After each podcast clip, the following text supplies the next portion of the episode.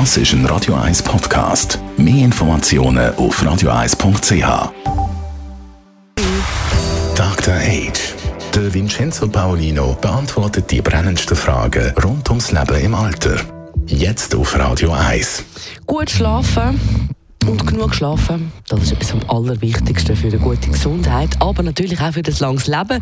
Und immer mehr schlafen nicht nur in der Nacht, sondern immer wieder auch am Tag. Also machen sogenannte kurze Power Naps, wie man bei dem sagt. Und vor allem bei Kindern und älteren Menschen ist der kaum mehr wegzudenken, der gute alte Mittagsschlaf. Unser Dr. Age, der Vincenzo Paulina bei uns im Studio. Dr. Age, machen Sie eigentlich Mittagsschlaf? Ich mache viel zu selten einen Mittagsschlaf. Das ist in meiner beruflichen Rolle äh, nicht so gut machbar, außer am Wochenende. Da mache ich das und ich mache es aber oft falsch. Und deswegen habe ich mir gedacht, ich mache heute eine Sendung, wie macht man richtig Powernap. Es ist nämlich so, dass äh, die positiven Effekte von einem kurzen Mittagsschlaf, von einer kurzen Powernap tatsächlich da sind. Man kann ähm, nach, man kann mehr leisten, man fühlt sich wohler und es ist auch für das Gehirn besser, wenn es eine Pause zwischendurch gibt. Der Powernap, wie man ihn richtig durchführt, das ist eigentlich eine, eine, eine halbe Stunde, die man braucht dafür.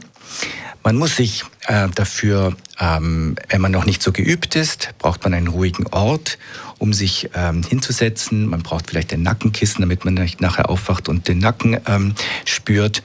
Und es geht darum, dass man sich für eine bestimmte Zeit, 10 bis maximal 15, 17 Minuten, ähm, äh, sozusagen einnicken kann, in eine, eine Trance fällt.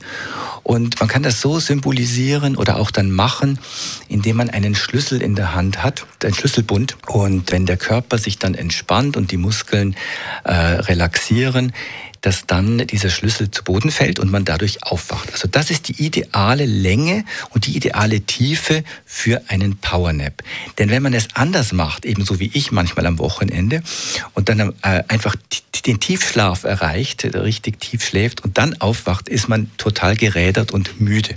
Das ist nicht empfehlenswert.